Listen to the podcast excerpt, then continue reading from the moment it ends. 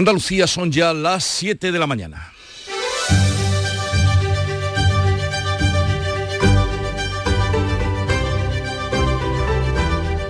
En Canal Sur Radio, La mañana de Andalucía con Jesús Vigorra.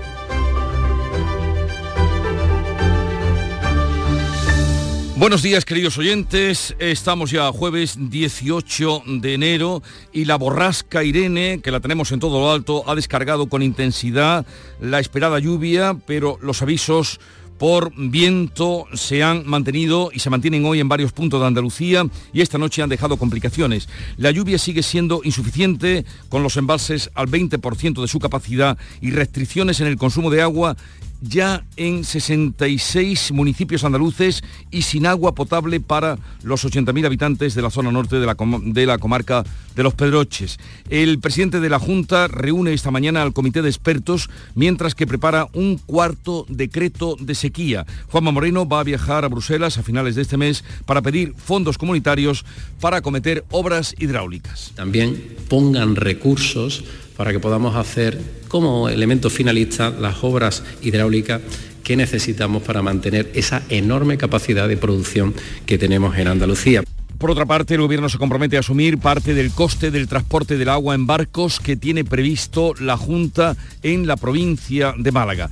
La vicepresidenta Teresa Rivera defiende ahora un trasvase del Ebro a Cataluña, pese a que hace un año recortaba el caudal del trasvase del Tajo a los regantes de la cuenca del Segura. Pero no es descartable que en situaciones de emergencia haya que tomar medidas extraordinarias de emergencia, por supuesto.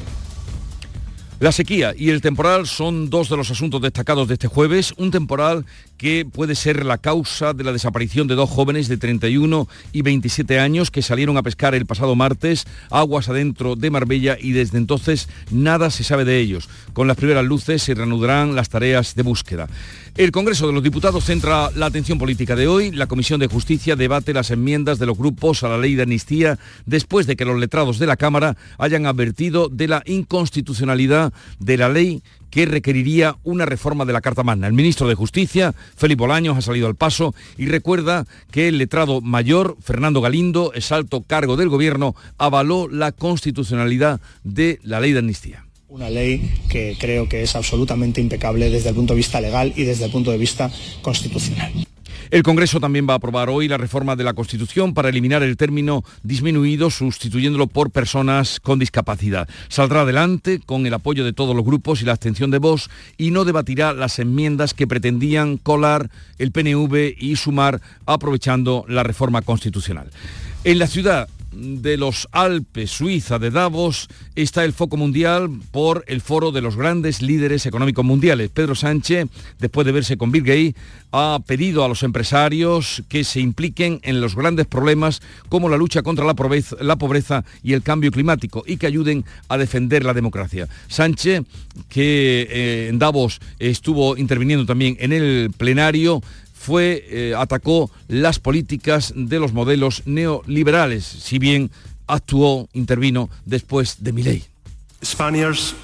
Los españoles saben que las políticas neoliberales no funcionan, que la opción de reducir el tamaño del sector público y dejar solos a los ciudadanos y a las pequeñas empresas cuando surgen los problemas no tiene sentido. Por segundo año consecutivo, el Hospital Reina Sofía de Córdoba bate el récord de trasplantes de órganos con 278 en 2023, 17 más que el año anterior. España también ha vuelto a batir récord de operaciones y sigue liderando el ranking mundial en donaciones y trasplantes. Sin embargo, 4.794 personas siguen en espera de un trasplante en nuestro país. En cuanto al tiempo, tendremos un día muy nuboso, con precipitaciones débiles o moderadas en la vertiente atlántica y en Málaga, más probables e intensas en las sierras. Temperaturas con pocos cambios las máximas se sitúan hoy entre los 16 de Jaén y los 20 de Almería. Pero vamos ahora a saber, eh, a través de nuestros compañeros en las emisoras de Canal Sur Radio, cómo viene el día. Cádiz, solo votaron. 17 grados tenemos a esta hora y es la máxima prevista para hoy y una nueva jornada de lluvia. ¿Qué se espera por Algeciras, Susana Torrejón? Se esperan lluvias, hasta ahora los cielos cubiertos, 15 grados de temperatura, hoy esperamos una máxima de 20. En Jerez, Marga Negrín. Cielos cubiertos, tenemos hasta ahora 15 grados, la máxima será de 18. ¿Cómo viene el día por Huelva, Sonia Vela? También con nubes, con lluvia, alcanzaremos los 18 a esta hora 15 en la capital. En Córdoba, Miguel Vallecillo. De momento cubierto tras una noche de lluvia muy suave, con 14 grados. La máxima será 17 y se espera que llueva. ¿Qué se espera en Sevilla, Antonio Catoni? También se esperan lluvias débiles, Jesús. Tenemos ahora mismo 14 grados en Sevilla Capital y la máxima va a ser de 18. ¿Cómo amanece Málaga, María Ibáñez? Pues sin lluvia, 12 grados, alguna que otra nube, 19 esperamos de máxima, de máxima dicen que puede llover en el interior. Y por Jaén, ¿qué se avista, Alfonso Miranda? Si acaso llueve serán cuatro gotas desperdigadas por la parte de la provincia más al este, pero si acaso esta tarde, ahora mismo 14 grados en la capital. Esperemos que te equivoques, Alfonso. Fuera verdad. Gran Granada, Jesús Reina. 9 grados en la capital granadina. Se esperan también lluvias débiles, pero claro, es una esperanza más que otra cosa. De momento tenemos más claros que nubes y vientos fuertes en el interior. Y en Almería, Lola López. Tenemos 15 grados, la máxima hoy prevista es de 20, viento durante toda la mañana fuerte eh, y fenómenos costeros.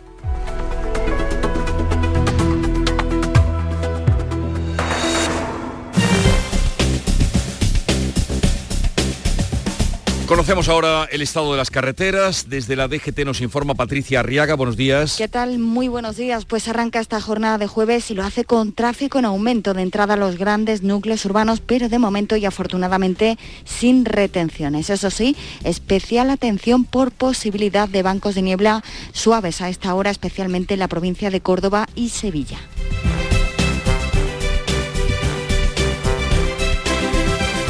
Son las 7, 7 minutos de la mañana. ¿Sabes todo lo que rascas con un rasca de la 11? Pues imagino que si te toca puedes rascar mucho dinerito, ¿no? Claro, y momentos inolvidables, o muchas, pero que muchas risas. Y sí, también puedes rascar premios de hasta un millón de euros. Ah, pues entonces dame un rasca. Con los rascas de la 11 puedes ganar momentazos y premios de hasta un millón de euros. Rascas de la 11. Rasca el momento. A todos los que jugáis a la 11, bien jugado. Juega responsablemente y solo si eres mayor de edad. En Canal Sur Radio, la mañana de Andalucía con Jesús Bigorra. Noticias. Temporal y sequía. Pareciera una contradicción, pero eso es lo que hay. El presidente de la Junta reúne a las diez y media de esta mañana al comité de expertos eh, para el tema de la sequía mientras está preparando un cuarto decreto de sequía.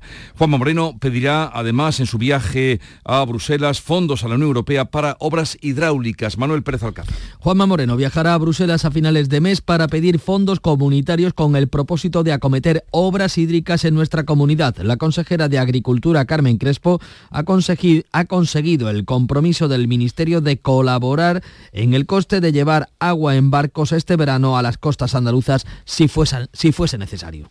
Pero lo que no queremos es que en estos momentos eh, nos quedemos cortos. Si eso hace falta, pues que quede claro quién lo va a abordar y cómo se va a abordar. Y por tanto le hemos pedido ese auxilio al que ha dicho el Estado ayudará y tendrá a disposición pues, esa posibilidad, por supuesto, en colaboración y coordinación con los operadores y siempre también con la colaboración que siempre nosotros estamos en medio de la Junta de Andalucía. Gobierno y Junta negocian un trasvase del pantano portugués del Alqueva a la provincia de Huelva. La ministra Rivera defiende ahora un trasvase del Ebro a Cataluña pese a que el año pasado aprobó el plan hidrológico del Tajo con un recorte del trasvase del Segura que perjudica a los agricultores de Almería, Alicante y Murcia.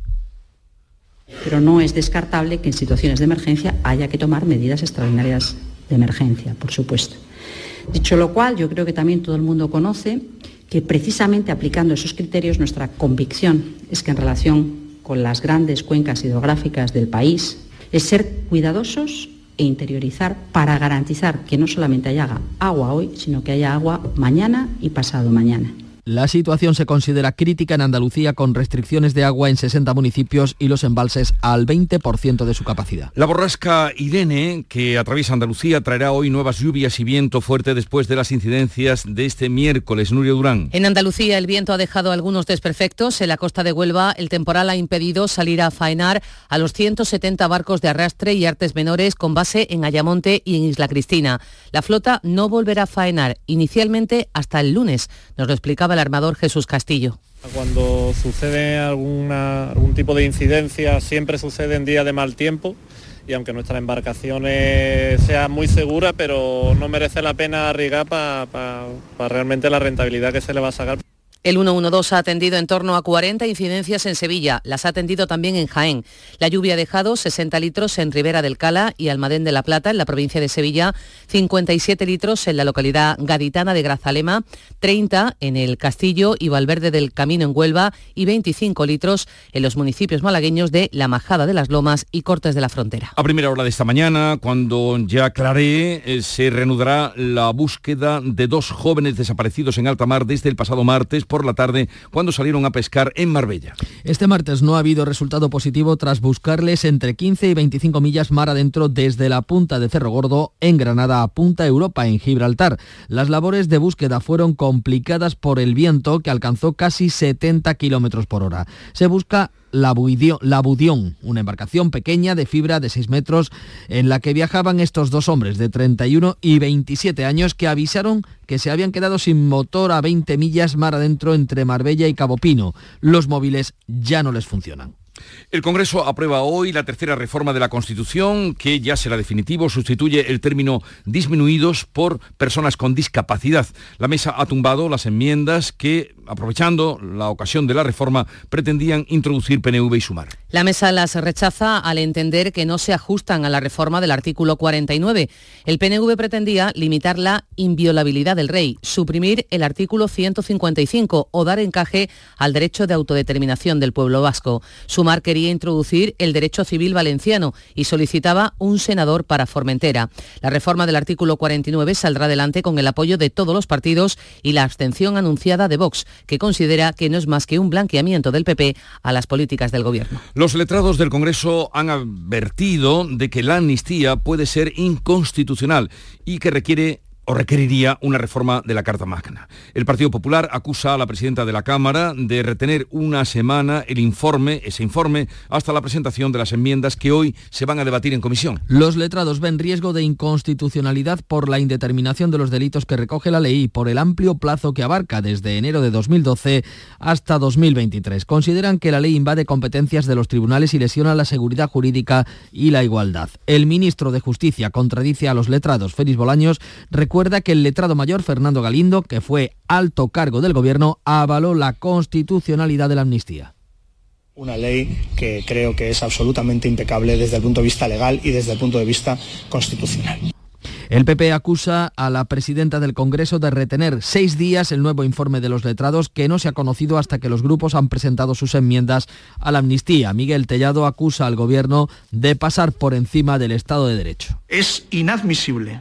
La política no puede pasar por encima del derecho, tal y como pretende Pedro Sánchez. Este texto evidencia que la ley de amnistía es un misil en la línea de flotación del Estado de Derecho. Lo dicen los letrados de esta Cámara. El comisario de Justicia de la Unión Europea, Reinders, analizará a propuesta de Ciudadanos el informe de los letrados por si puede paralizar la tramitación de la ley. Este jueves, la Comisión de Justicia debate las enmiendas. El Gobierno descarta incluir en la amnistía los delitos por terrorismo como pretenden Junts y Esquerra con sus enmiendas. Se prevé que el Pleno apruebe el 30 de enero el texto definitivo con las enmiendas que se incorporen y de ahí pase al Senado donde la mayoría absoluta del PP pretende retrasar la tramitación. Los negociadores del PSOE y de Junts eh, sientan las bases para el traspaso a Cataluña de las competencias sobre inmigración, aunque no han informado de nada, de nada del contenido de la reunión de ayer. Santos Cerdán y Jordi Turul han avanzado, pero no han querido explicar detalles del encuentro. Llegaban por separado, se marchaban cada uno por su lado. El número 3 del PSOE trató de dar normalidad a la cita. Y el día que tengamos un acuerdo lo, lo daremos a conocer. Hoy es una simple reunión de trabajo que no pretendemos acordar ni, ni comunicar nada. Los de Puigdemont dicen que el encuentro ha sido productivo. Jordi Turul emplaza a seguir trabajando, pero sin hacer declaraciones. Ha sigut una reunió de treball, en farem moltes. Mentre parlem, eh, no fem declaracions. El presidente del PP acusa a ambos partidos de practicar un juego de taures. Alberto Núñez Feijóo admite que prefiere que se reúnan en el Congreso a que lo hagan en Waterloo con el mediador salvadoreño. Si soy sincero, yo prefiero que se reúnan allí a que se reúnan en Waterloo. Dentro de lo malo, lo peor, pues mire, pues prefiero que, se reúnan allí, ¿no? El señor Cerdán pacta cosas que los ministros ignoran, eh, toma acuerdos que después no se sabe en qué consisten y, en fin, es un juego de taures en cuál es el que más miente y el que mejor engaña, ¿no? Tras el rechazo de Bruselas a hacer del catalán una de las lenguas cooficiales, el Gobierno da un paso adelante en defensa de esta lengua. El ministro de Cultura anuncia una mayor promoción exterior a través del Instituto Cervantes. Malestar en el Tribunal Supremo por las reiteradas decisiones del Constitucional de mayoría progresista en contra de sus sentencias. 24 horas después de amparar al exdiputado de Podemos Alberto Rodríguez, el Constitucional ha vuelto a enmendar una decisión del Supremo. Rechaza eh, su decisión de volver a juzgar al dirigente de Bildu, Arnaldo Tegui, por el intento de refundación de la ilegalizada Batasuna. La mayoría progresista del Constitucional ha estimado el recurso del líder Aberchale, respaldando la ponencia del ex ministro Juan Carlos Campo. Este defiende que nadie puede ser juzgado dos veces por los mismos delitos.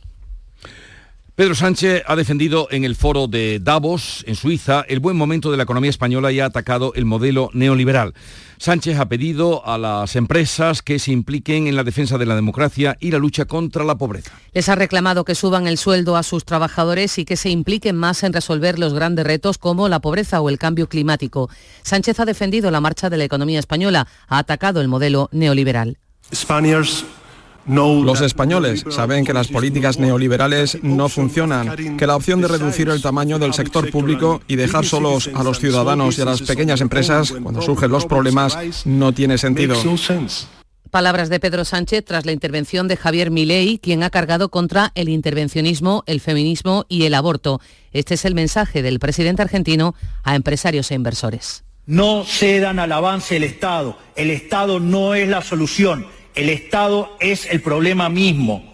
Ustedes son los verdaderos protagonistas de esta historia y sepan que a partir de hoy cuentan con Argentina como un aliado incondicional.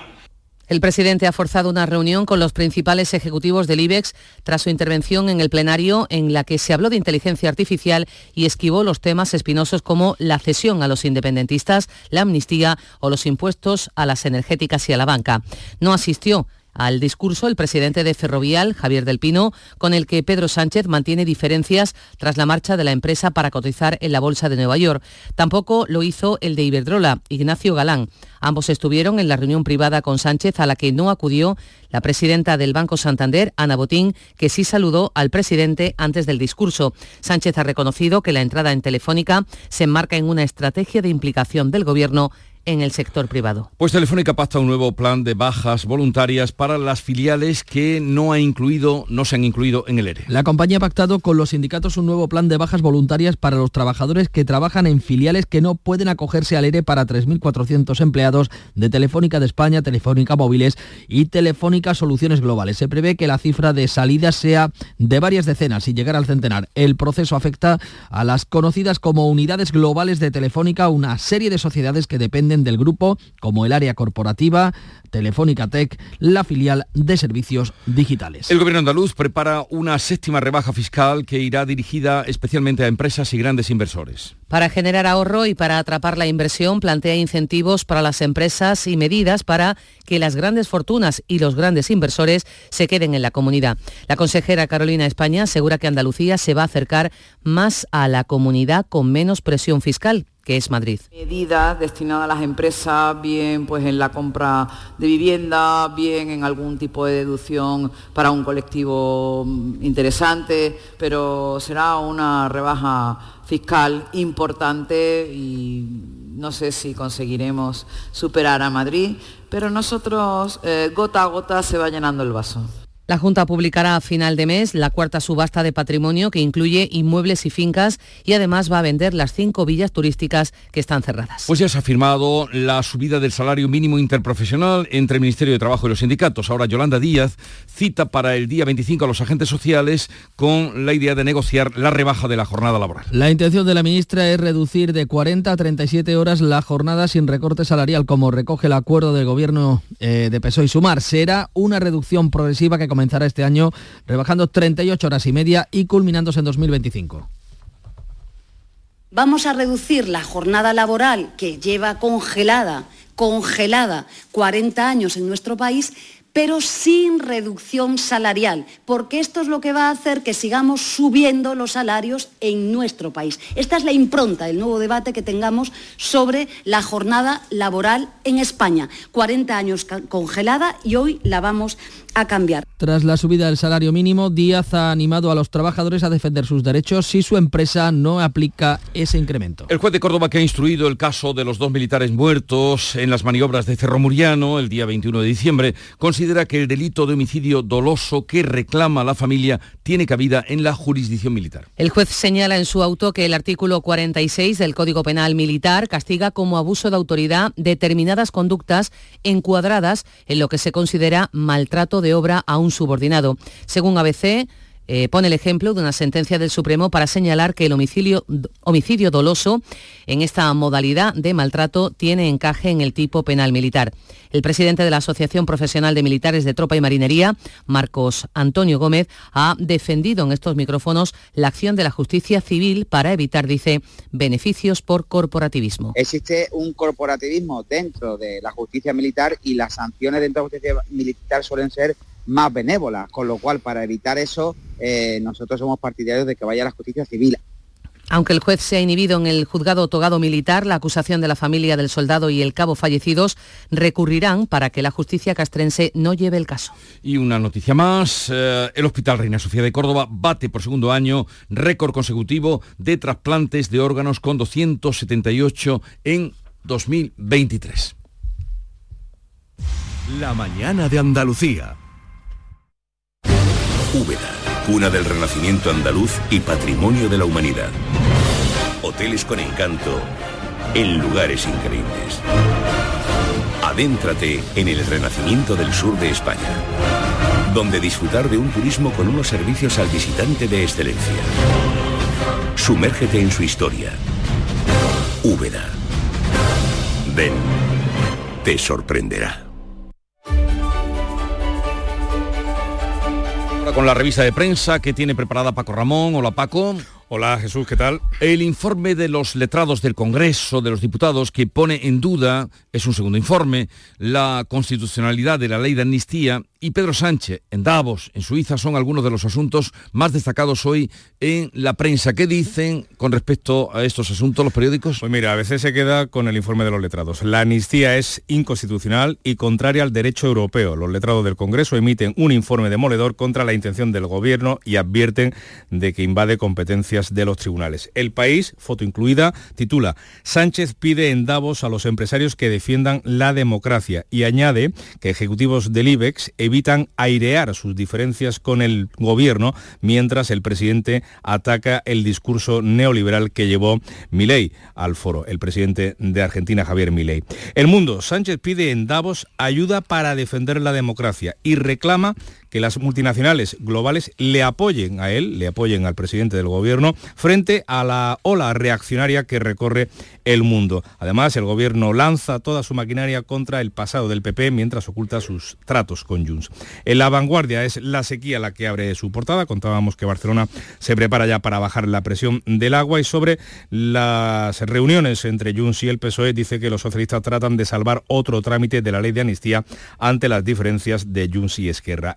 La Razón leemos que los letrados del Congreso cuestionan la ley de amnistía y sobre Davos, en vez de utilizar las palabras de Sánchez, usan las de Milei. El socialismo condena a la pobreza.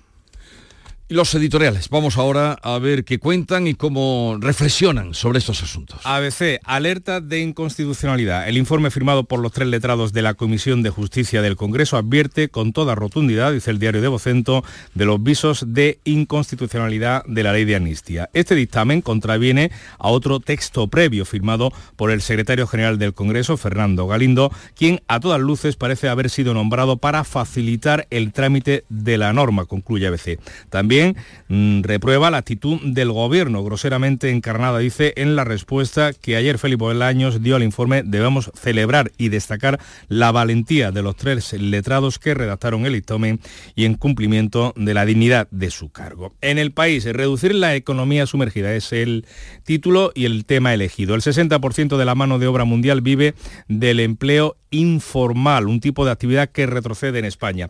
Para salir de ese círculo vicioso del empleo irregular, de la economía sumergida, eh, el país cita un estudio de la OCDE que propone, por un lado, reforzar la protección social y la formación y, por otro, facilitar el ingreso de los trabajadores en la economía formal. Y añade, si la reducción de déficit público es una condición para la obtención de financiación, también podría serlo el compromiso de aflorar la economía sumergida.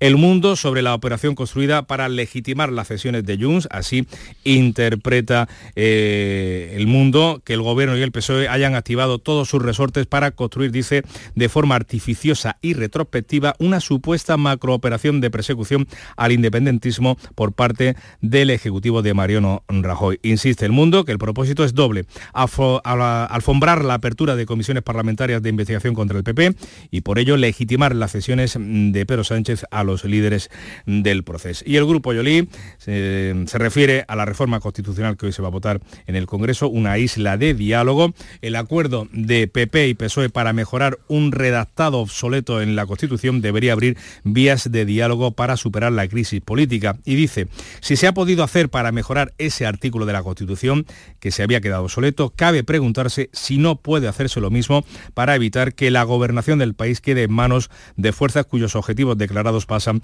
por el desarme precisamente del Estado y la ruptura de la cohesión nacional. Los que pierden con esta situación son los españoles. ¿Y de las viñetas alguna que recomiendes? La recomiendo porque tanto anima a la reflexión como a una sonrisa. Es inevitable. El padre que le dice al hijo, creo que es hora de que hablemos de educación sexual. El niño en la cama eh, un niño muy pequeño, de apenas 4 o 5 años, con el móvil en la mano. Muy bien, ¿quieres hablar de lluvia dorada, interracial, MILF, bondage, anal, sexo oral, sado, fetichismo, orgías? Así de penoso. Como la eh, vida misma. Así de penosa es la situación. A ver qué se puede hacer si se le puede poner coto a ese océano que hay en Internet para cualquier edad de niños que, que puedan acceder. Bueno, niños y adolescentes y jóvenes y todo el mundo. Abierto. Vamos al deporte con Nuria Gaciño. Buenos días, Nuria. Hola, ¿qué tal? Muy buenos días. ¿Qué tal estás? Fenomenal. Hoy conoceremos a los dos últimos equipos que estarán en el sorteo de la Copa de mañana. Saldrán de los dos partidos que quedan por disputarse y que cerrarán hoy los octavos de final de la Copa del Rey. A las siete y media el Barcelona visita al Unionistas de Salamanca. Sobre el papel, claros favoritos los azulgranas pero no atraviesa por su mejor, por su mejor momento, prueba de ellos que Xavi se la juega. Y el que promete es de nuevo el derby madrileño a las nueve y media. Se ven las caras en el Metropolitano, el Atlético de Madrid y el Real Madrid que la semana pasada le ganó al Atlético en la primera semifinal de la Supercopa de España. Es por ello que hoy los colchoneros querrán resarcirse en su estadio en el que llevan más de un año sin perder. Vamos a ver quién logra poder estar mañana en el sorteo de los cuartos de final de la Copa, donde el único andaluz es el Sevilla, al que ya le puede tocar le puede tocar en suerte cualquiera de los equipos que estén en el bombo. Junto con el equipo de Nervión lograba el martes la clasificación el Atleti de Bilbao y el Mallorca y anoche daba la sorpresa al Celta de Vigo al eliminar al Valencia en Mestalla por 1 a 3. Por el mismo resultado 3 a 1 se imponía el Girón al Rayo Vallecano en Montilivi y por 0 a 2 la Real Sociedad ha dejado en el camino a Osasuna. Ya tenemos final para la Supercopa de España femenina que se va a disputar este sábado a las 8 de la tarde. El Levante se enfrentará al Barcelona que anoche goleaba 4 a 0 al Real Madrid. Y hoy atentos a las 12 del mediodía al sorteo de los cuartos de final de la Copa del Reina de Fútbol, donde solo nos queda un equipo andaluz, como es el Sevilla, lo mismo que en la Copa del Rey. Mañana, atentos a ese sorteo copero y al Cádiz, que por la noche abre en Vitoria ante el Alavés una nueva jornada en Primera División. Ya saben que se, la, eh, se le ha buscado recambio a Sergio González esta semana, aunque al final se le ha ratificado de forma oficial. Y aún no es oficial, pero Guardado se marcha a México. El jugador ha recibido una oferta del León mexicano y le ha pedido al Betis salir.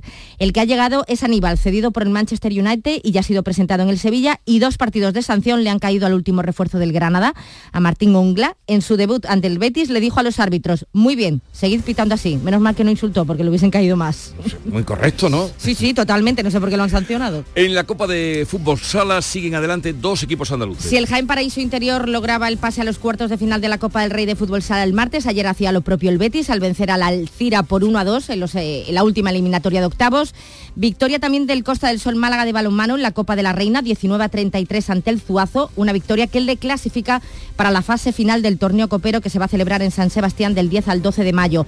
Tenemos jugando hasta hora de la mañana a Carlos Alcaraz en el Abierto de Australia, segunda ronda donde va ganando eh, al italiano Sonego. El primer set se ha impuesto por 6-4 y enhorabuena a nuestro compañero Fernando García por ese premio que le ha otorgado la Federación Andaluza de Automovilismo, un galardón pues que le reconoce las dos décadas que lleva ya al frente del programa El Circuito que pueden escuchar todos los viernes a la una y media de la tarde. Pues enhorabuena a Fernando García y su persistencia, porque como bien dice son ya 20 años eh, con esa información. Llegamos a las siete y media de la mañana. Canal Sur Radio, la radio de Andalucía.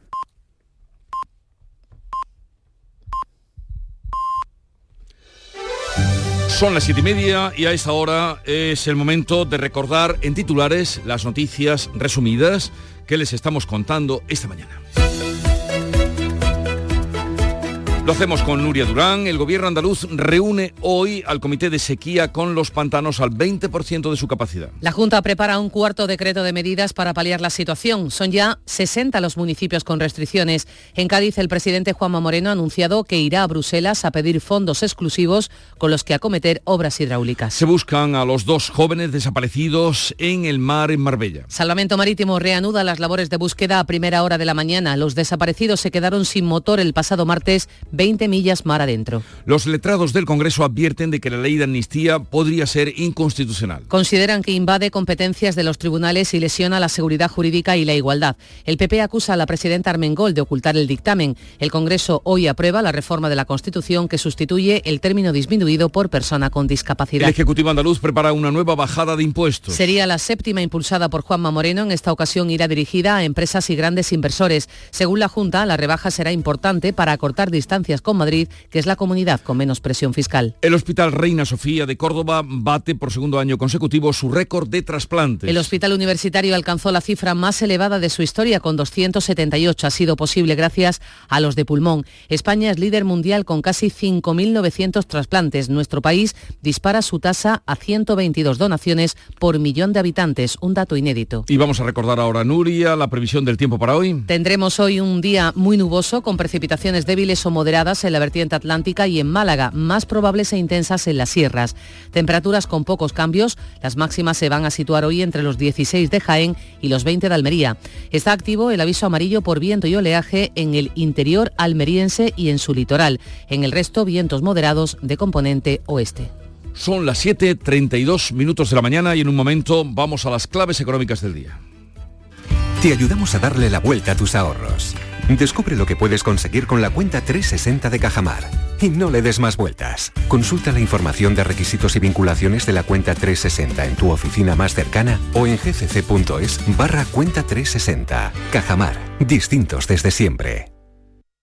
Frutos secos Reyes, mucho más que pipas. Disfruta con nuestra deliciosa variedad de frutos secos, snacks y golosinas en los más de 35.000 puntos de venta que tenemos en Andalucía o en frutosecorreyes.es. Ah, y ahora con tu pedido a partir de 20 euros, te los llevamos a casa gratis. Frutos secos Reyes, tus frutos secos de siempre.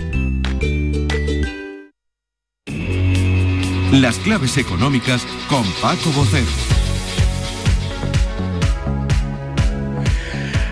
Paco Vocero, buenos días. Buenos días, Jesús. ¿Qué tal? ¿Qué tal? Bien, bien. Esperando que nos des cuenta de las noticias, lo que destacan hoy los periódicos o prensa especializada en economía. Pues mira, vamos a empezar con Expansión, que abre con una entrevista a Francisco Reinés, que es el, el consejero delegado de Naturgy, en el que en la que y titula como BlackRock añade estabilidad a las empresas y se refiere a la presencia del fondo de inversión en la compañía gasística un fondo que ya tiene presencia en otras compañías del IBEX españolas y que ha tenido o que está teniendo contrarios en el seno del gobierno, por, por ejemplo, a Sumar. En cinco días nos vamos a hablar de bolsa y es que eh, titula con que los analistas creen que la corrección podría llevar al IBEX a los 9.500 puntos después de ese final de año encantado por la subida, o sea, perdón, por la bajada de tipos de interés, ahora resulta de que ese aplazamiento de la bajada de tipos para más entrado el año parece que ha enfriado un poquito a las bolsas. Por su parte, el economista nos llega con un titular mucho más cercano y es que el campo sube los precios más que los super y calienta la inflación. Un titular de análisis importante. Y hoy nos vamos con activos, que es el suplemento económico de prensa española y que abre con una información importante desde el punto de vista del caso Grifols y es que los minoritarios de la compañía preparan una demanda por daño y perjuicio contra los administradores de la empresa. Se va complicando poquito a poquito el caso. Eh, bueno, y nos vamos con las claves. Eso, estamos esperando. ¿Qué claves destacas hoy? Muy bien, pues vamos con ellas. Inevitablemente en las claves nos vamos a ir a Davos, pues tenemos que echar una nueva mirada. Pero tú dices Davos y todo el mundo o mucha gente dice Davos. ¿En qué quedamos? Bueno, yo estoy acostumbrado a escuchar Davos. Y allí en Suiza acostumbré Allí en Suiza dicen Davos. Vale, vale. Allí lo escuché. Igual me estoy equivocando, ¿eh? No quiero organizar un debate lingüístico a esta hora de la mañana.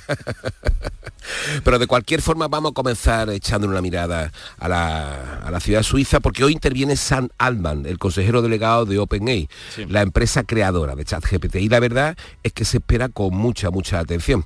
Porque sobre todo después de los informes sobre los efectos de la inteligencia artificial generativa, sobre el empleo que hemos conocido en los últimos días, de hecho además ayer parte de la intervención del presidente del gobierno y luego la hizo con los empresarios en privado fue precisamente sobre la inteligencia artificial generativa. Y como me refería, como te estaba comentando, el informe del Fondo Monetario que, que se publicó el lunes y que decía que el 60% de los trabajos en Occidente se podrían ver afectados en los próximos años. Unas predicciones, se está hablando, como muy bien dices, en este encuentro internacional, no solo de economía, o tanto de economía como de inteligencia artificial. Unas predicciones inquietantes las que se están haciendo sobre este particular. Exactamente, sin duda. Y el debate y las precauciones sobre su uso que estamos viendo, donde se están estableciendo, eh, que parte de los mismos gobiernos e incluso de algunas empresas que tienen perfectamente claro cuál sería su aplicación, arrecian cada vez más, lo que indica que ahora mismo es muy complicado saber qué va a pasar y vislumbrar un mínimo desenlace. Lo que sí es evidente es que la inteligencia artificial generativa ha abierto una dimensión posiblemente más importante que la que llegó a abrir la propia Internet hace unos años. Eh, habrás, no sé si te has enterado, que eh, Google ha presentado su nuevo sistema de inteligencia artificial Alpha Geometry, capaz de resolver problemas En que requieren un razonamiento matemático profundo, En desde cero. En efecto, pero desde luego te digo una cosa, no nos van a sustituir a nosotros. Espero que no. que no lo no. veo, no lo veo. Oye, ¿qué más tenemos? Bueno, ya que estamos hablando de empleo, mira, la red eh, social profesional LinkedIn en España publicó ayer la lista de los 25 empleos que tendrán más demanda en 2024, eh, porque han tenido un crecimiento sostenido en los últimos años. Y en esa lista están analistas de seguridad, desarrollo de software o responsables de sostenibilidad en los tres primeros puestos. En general la lista lo ocupan los relacionados, seguimos, insistimos, con la inteligencia artificial, la ciberseguridad, la sostenibilidad, las ventas y el marketing. Y por cierto, ya que hablamos de encuestas y listas, un dato importante, según un informe europeo de pagos de Intrum, un 52% de las empresas españolas cree que perderá clientes si no se toma en serio sus responsabilidades medioambientales. Un dato, por cierto, superior al porcentaje de empresas europeas que realiza esta afirmación, que tiene esta preocupación con las responsabilidades medioambientales que están en el 49%. Es un buen dato que las empresas españolas estén más concienciadas sobre el medio ambiente que la media europea. Eh, Sin Siempre duda. parece que salimos mal en la fotografía. Ah, ¿Alguna cosita más? Pues mira, sí, un par de cosas más. Hoy se va a publicar la balanza comercial de noviembre y The Economist nos hace un apunte bastante positivo porque habla de que más va a decir la balanza comercial de nuestros socios eh, europeos que precisamente la nuestra que está funcionando muy bien. Y finalmente la curiosidad. Apple se ha convertido en el mayor fabricante de teléfonos inteligentes del mundo hasta ahora. La compañía de la manzana había sido el principal fabricante por ingreso y ganancias gracias al iPhone, su gran producto. Pero esta es la primera vez que Apple logra ser número uno anual también por encima de Samsung, la coreana, por un volumen de unidades vendidas. ¿Tú también has ido a buscar el abrigo de Pedro Sánchez?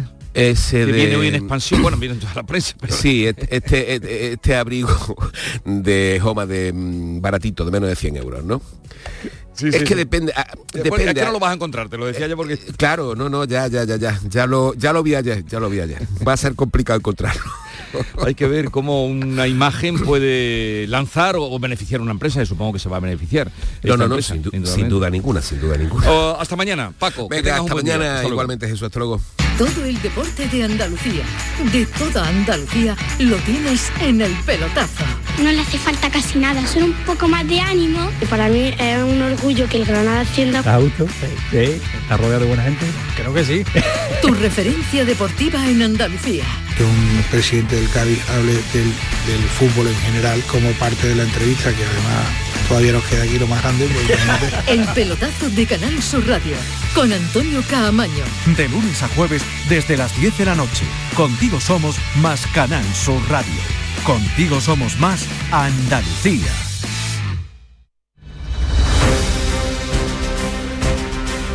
Vamos ahora con otras noticias de Andalucía. La borrasca vuelve a cebarse con la playa del Portil, en Huelva. El agua llega a las escolleras que separan el mar de las viviendas y los vecinos temen que se puedan romper las canalizaciones. Sonia Vela. Lo próximo, Jesús, es ya que el mar inunde la carretera y que las olas puedan romper en propio suelo urbano del Portil por alguna zona. Ante esta situación, la Asociación de Vecinos Portileños está indignada. Estos vecinos piden una vez más a la Dirección General de Costas que intervenga ya cuanto antes en este Aquí- núcleo costero. Escuchamos a los vecinos. Aquí tenemos un problema gordo de hace 30 años para acá, que es las vacaciones que se cogieron el Servicio Provincial de Costa y no ha hecho nada y este es el resultado. dinero público que se tira basura, ¿por qué? Pues porque no se llega a lo que es el problema en concreto, que es la regeneración de la playa con elementos de retención y el aporte de arena correspondiente. El pasado verano los vecinos del Portil se manifestaron para reclamar soluciones que devolvieran a este núcleo costero la preciosa playa que tenía y que ha ido perdiendo cada año un poco más. Desde luego que es un sitio muy agradable, vigílenlo. El Valle del Río Ribera del Cala, entre Sevilla y Huelva, es el punto de Andalucía donde más ha llovido en las últimas horas. Antonio Catoni. Sí, y el entorno de Almadén de la Plata, que es provincia de Sevilla. Hasta las 9 de la pasada noche se habían recogido en esta zona 61 litros de agua por metro cuadrado en 24 horas. En otros puntos de Sierra Morena de Sevilla se han superado los 45 litros, como en Cazalla de la Sierra o en Guadalcanal. Y en el Castillo de las Guardas, que está más cerquita de la capital, han caído más de 40 litros de agua por metro cuadrado. Estos son datos de la Confederación. En cuanto a las incidencias, se han registrado en la provincia unas 40, pero no debidas al agua, sino sobre todo a las rachas, a las fuertes rachas de viento. En la localidad cordobesa de Lucena siguen en vigor las restricciones nocturnas de agua. Después de haberlas suspendido durante las Navidades, se han retomado porque el nivel de los depósitos municipales sigue siendo muy bajo. Miguel Vallecillo. Los cortes de- vuelven a ser de 12 de la noche a 6 de la mañana entre semana y hasta las 7 de la mañana en fin de semana.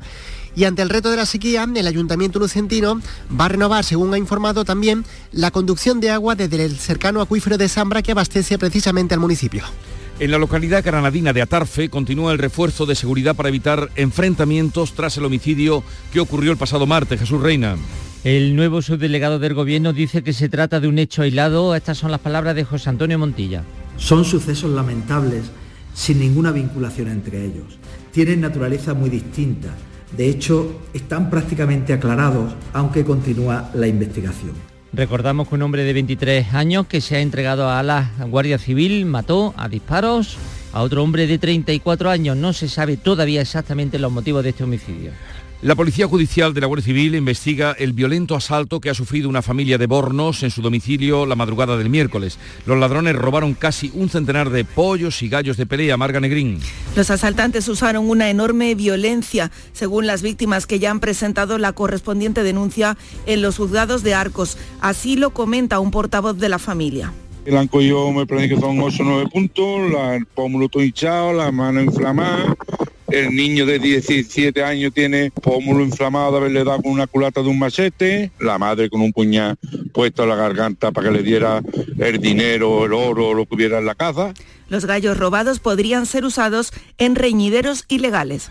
El gobierno andaluz respalda a los puertos y pedirá medidas compensatorias por el control del CO2 a los buques en el campo de Gibraltar. Susana Torrejón. El consejero de la presidencia, Antonio Sanz, asegura que no se puede permitir que se rompan los equilibrios y que se ponga en desventaja a puertos como el de Algeciras con respecto a otros que no se rigen por esta normativa. Vamos a reclamar al Gobierno de España cambios normativos y medidas compensatorias para encontrar una solución a lo que puede ser un daño irreparable a la actividad de los puertos. Ya estamos conociendo pérdida de actividad desde el punto de vista de mercancías, de actividad portuaria, como consecuencia de esta doble rasero. Sanz asegura que no están en contra de la normativa de emisiones, pero sí debe haber una correcta legislación al respecto. En Almería, ecologistas en acción volverán a recurrir a la Audiencia Nacional que ordene la limpieza de la tierra contaminada en Palomares. Lola López. Precisamente ayer se cumplían 58 años de este accidente nuclear, así que Ecologistas en Acción ha anunciado que va a presentar de nuevo recurso a la Audiencia Nacional contra la resolución del Ministerio para la Transición Ecológica y el Reto Demográfico, que por silencio administrativo había rechazado la solicitud que ya habían hecho anteriormente para reclamar esa limpieza de, tierra contaminada en Palomares, 6.000 metros cúbicos de residuos tras el tratamiento del CIEMAT y el Centro Nacional de Seguridad Nuclear.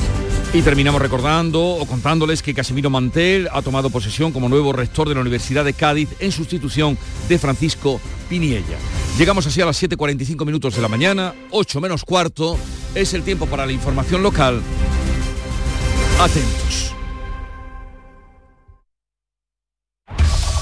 En la mañana de Andalucía de Canal Sur Radio, las noticias de Sevilla con Antonio Catoni. Buenos días. El río Ribera del Cala entre Sevilla y Huelva es el punto de Andalucía donde más ha llovido en las últimas horas. Decenas de litros de agua y seguiremos con lluvias hoy pero débiles. Los vientos ya serán flojos o moderados. Temperaturas van a bajar ligeramente. Se esperan máximas de 19 grados en Lebrija, 18 en Morón, Écija y la capital donde ahora tenemos 14 grados. Hoy arranca Simov, la Semana Internacional de la Moda Flamenca, amadrinada por la infanta Elena. Al tiempo la pasarela Willow Flamenco apura sus últimas jornadas en el Hotel Alfonso XIII. Dos citas que han contribuido a la promoción de la moda flamenca cuya exportación a mercados internacionales se consolida este año. El flamenco será además un argumento principal de Sevilla en Fitur, donde la capital va a exponer las novedades de la Bienal. Por primera vez el ayuntamiento de la, de la capital de Sevilla tendrá stand propio fuera del pabellón de Andalucía, algo que no ha gustado en la Diputación que defiende que la capital tiene que ir de la mano de la provincia. Vamos con el tráfico. A esta hora tenemos 5 kilómetros de retenciones en el acceso a la capital por la autovía de Huelva, dos en el puente del Sentido Huelva y uno en el puente del patrocinio. Ya en el interior de la ciudad tenemos tráfico intenso en la ronda urbana norte en ambos sentidos y en sentido entrada en el puente del Alamillo, en la avenida de la Paz y en la avenida de Juan Pablo II. Enseguida desarrollamos estos y otros asuntos. Realiza Pedro Luis Moreno. Capilar Prime, tu clínica capilar y medicina estética en Sevilla. Ahora, tu injerto capilar con la última novedad llega a Sevilla. Promoción por tan solo 2.490 euros todo incluido y además dos sesiones PRP y seguimiento anual. Los mejores equipos médicos en injerto capilar. Nuestros resultados nos avalan. No esperes más. Recupera tu pelo y confianza. Capilar Prime. Tu felicidad es la nuestra. Calle Resolana 25 esquina con calle Feria. En Canal Sur Radio, las noticias de Sevilla.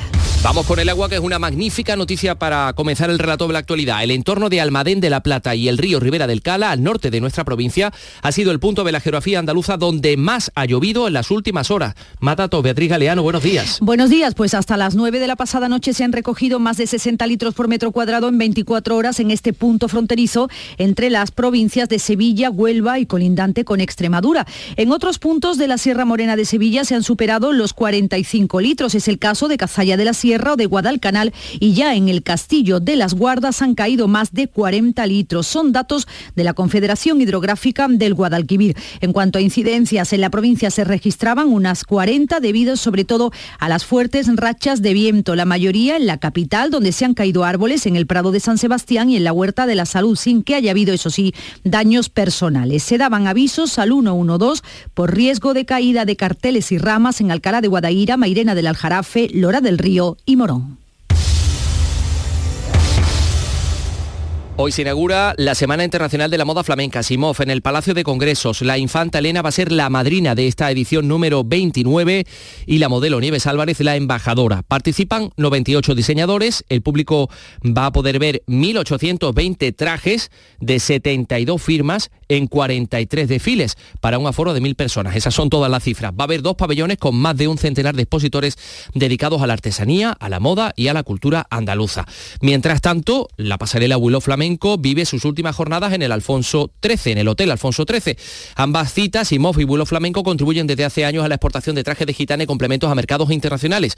Los pedidos más numerosos son de Japón, pero se abre ya mercado también en Estados Unidos y Emiratos Árabes de moda flamenca. Clientes que sobre todo piden diseños exclusivos y que permite esto romper la temporalidad, según el director de vuelo flamenco, Javier Villa. El tema de Oriente Medio y de Nueva York y de Colombia son más consumidores de moda flamenca. No se ponen un traje de flamenca, pero se ponen a lo mejor una camisa con volante o se ponen una falda de lunares el flamenco y todo eh, lo que conlleva este arte más universal es uno de los argumentos de peso de Sevilla en Fitur.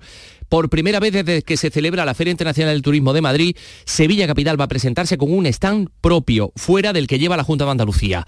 El alcalde José Luis Sanz ha defendido la singularidad de la ciudad, la tercera más visitada de España, y donde el sector supone el 18% del PIB. Por eso dice, Sevilla necesita un espacio diferenciado y lo va a tener entre los pabellones 7 y 9. Un stand propio que a partir de la semana que viene pues está a disposición de todos los empresarios, de todo el sector turístico de la ciudad de Sevilla que les saquéis el mayor beneficio a Fitur. Una decisión que no ha gustado a la Diputación, que defiende la fortaleza de la oferta de la capital y que vaya de la mano de la provincia. Los empresarios que dicen, pues el presidente Miguel Rus pone énfasis en el patrimonio de Sevilla más de 400 bienes de interés cultural en toda la provincia de Sevilla, más de 252.000 hectáreas en 23 espacios protegidos, hay que diversificar esa oferta, ponerla en valor y sobre todo transmitir que tenemos una tierra llena de oportunidades. Pero el presidente de la Diputación, Javier Fernández, sostiene que el patrimonio más importante de Sevilla es su gente. La Giralda no sonríe ni la Plaza de España da los buenos días. El BIM más importante que tiene la provincia son los sevillanos y las sevillanas. Más cosas, 7.50. El metro de Sevilla cerraba el año 2023 con récord histórico de viajeros. Fueron 20 millones, una cifra que supera en 3 millones el récord anterior que se registraba en 2019. Con respecto al año 22, el número de pasajeros creció un 26%. El promedio de afluencia en días laborables ha sido de 63.800 usuarios, frente a los 50.600 del año anterior. Dice el director de Metro Sevilla, Jorge Maroto, que se consolida la tendencia tras el parón de la pandemia. Desde mediados de 2014 hemos tenido un crecimiento sostenido en la demanda que tan solo se ha visto interrumpido en los años 2020 y 2021 debido a la pandemia. Desde aquí damos las gracias a todos los ciudadanos que confían en el transporte público y en Metro de Sevilla para sus desplazamientos y a todas las personas que con su trabajo lo han hecho posible.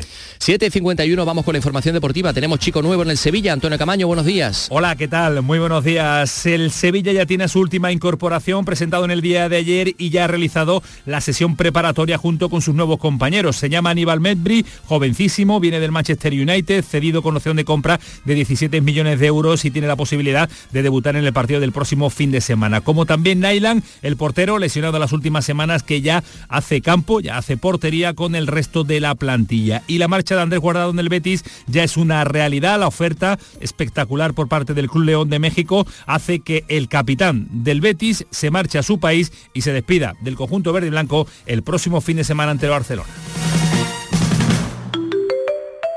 Se modifican los horarios de salida y o llegada de algunos servicios Avant de Andalucía y Trenes AVE que comunican Granada, Sevilla, Córdoba y Málaga con Madrid y Barcelona, así como el Intercity entre Algeciras y Madrid. Los nuevos horarios permiten compatibilizar el servicio con la renovación integral de la línea de alta velocidad Madrid-Sevilla que continúa desarrollando ADIF. Consulta los horarios en renfe.com. Renfe, Ministerio de Transportes y Movilidad Sostenible, Gobierno de España.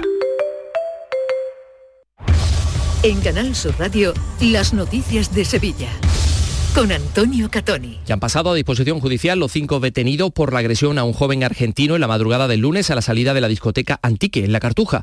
Según ha podido saber Canal Radio, las cámaras de seguridad recogieron el momento de la agresión. Una mujer asestaba varias puñaladas a su víctima, que permanece hospitalizado. Por otra parte, la Policía Nacional ha detenido a un hombre por intento de homicidio. Los agentes localizaron la llamada de auxilio en un descampado y encontraron al agresor encima de otro hombre al que golpeaba en la cabeza y en la boca, en la boca y estaba en Tuvieron que separarlos. Les contamos además que la Asociación Profesional de Militares de Tropa y Marinería Española desconfía de la justicia castrense y defiende que sea un tribunal civil el que se encargue de la investigación de la muerte del soldado del Viso Carlos León en unas maniobras en Cerro Muriano. En Canal Sur Radio, el presidente de esta agrupación, Marco Antonio Gómez, defiende la acción de la justicia civil, eh, dice, para evitar beneficios por corporativismo. Que no le metan miedo a los soldados que los dejen hablar, que por hablar no se es ni más ni menos soldado, ni más ni menos indisciplinado. Mm. Lo que hay que hacer es dejar que la verdad salga adelante porque se han perdido dos vidas humanas hay dos familias rotas para toda la vida.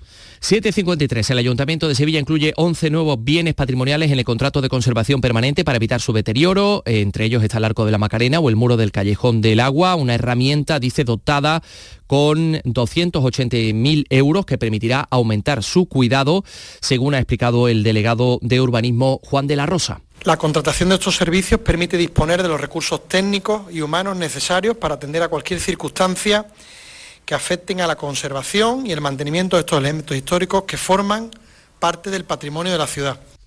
Por cierto, hablando de patrimonio, la Comisión de Patrimonio ha aprobado la restauración de cubiertas y fachadas de la iglesia del antiguo convento de San Hermenegildo, que va a suponer la eliminación de las buhardillas que se construyeron en los años 60. Obras, por cierto, que ya se han iniciado en esas cubiertas de la iglesia del antiguo convento de San Hermenegildo. Y les contamos también que la plataforma vecinal de afectados por cortes de luz Barrios Hartos ha convocado una concentración esta tarde ante las oficinas de Endesa en la calle Luis Montoto. Según su portavoz, van a presentar una reclamación conjunta una treintena de vecinos que son los más afectados por los cortes de luz. Tenemos 14 eh, grados en Sevilla capital, esperamos una máxima de 19.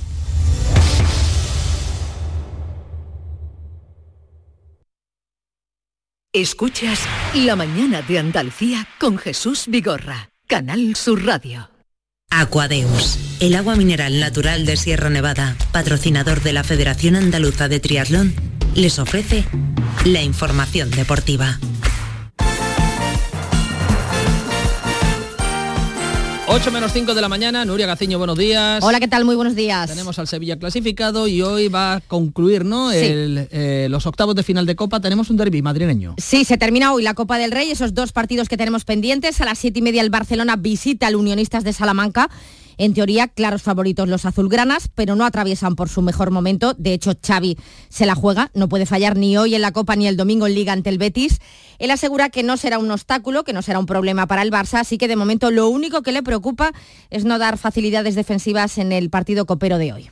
Ya lo dije el otro día, que es lo que más me preocupaba, y es esto lo que tenemos que mejorar, sobre todo a nivel, a nivel defensivo, no encajar tanto. El otro día dimos demasiadas facilidades, sí. Xavi que se la juega y el Unionistas de Salamanca que quiere aprovechar ese bache barcelonista. Y el partido que cierra los octavos de final de Copa será de nuevo el derby madrileño. A las nueve y media se ven las caras en el Metropolitano el Atlético de Madrid y el Real Madrid, que la semana pasada disputaban la primera semifinal de la Supercopa de España, donde el partido no pudo ser más igualado, aunque al final la victoria se la llevó el Real Madrid. Es por ello que hoy los colchoneros querrán vengarse en su estadio en el que llevan más de un año sin perder. Por contra, el Madrid suma 12 triunfos en sus últimos 13 partidos. Y la polémica de siempre, tal y como sucediera en el 2022, el Atlético de Madrid descarta hacerle el pasillo hoy al Madrid por la Supercopa de España. Simeone lo ha dejado claro. Creo que no cambia absolutamente la opinión de la vez pasada. Sí, un gran respeto y un gran saludo para el entrenador, para los futbolistas, como tiene que ser, como colegas de trabajo, pero siempre está primero nuestra gente y a nuestra gente la respetamos. Simeone respeta a su gente lo mismo que Ancelotti, que no se mete en charcos. Lo que pienso es respetar las decisiones de cada club, de todos los clubes. Si lo hacen me parece perfecto, si no lo hacen me parece perfecto igual. No le doy mucha importancia a esto.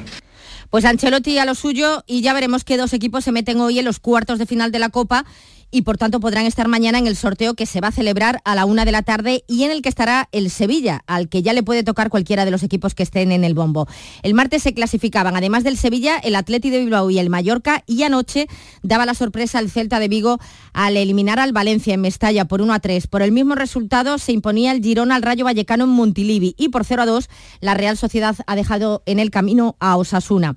Hoy el sorteo que tenemos a las 12 del mediodía es el de la Copa de la Reina, donde también solo tenemos al Sevilla vivo. Mañana el de la Copa del Rey y por la noche abre la jornada el Cádiz con Sergio González en el banquillo de Mendizorroza. Ayer era ratificado de forma oficial después de que nos haya encontrado un recambio durante esta semana. Vamos a ver si la victoria puede hacer que Sergio González no tenga que ser, eh, eh, no tenga que ser más cuestionado. Lo que no es fácil es la marcha de guardado. Eh, no es oficial la marcha de guardado en el Betis, pero es un secreto a voces puesto que el jugador ha recibido una oferta del León de México y él ha pedido salir. Pellegrini no le pondrá ningún impedimento, así se lo ha hecho saber a nuestros compañeros de ABC. Creo que ha hecho mérito suficiente como para ayudarlo, si realmente tomó la, decisión y por lo menos desde el punto de vista mío personal va a tener todo el apoyo y la ayuda que lo que él crea que es mejor para, para su carrera.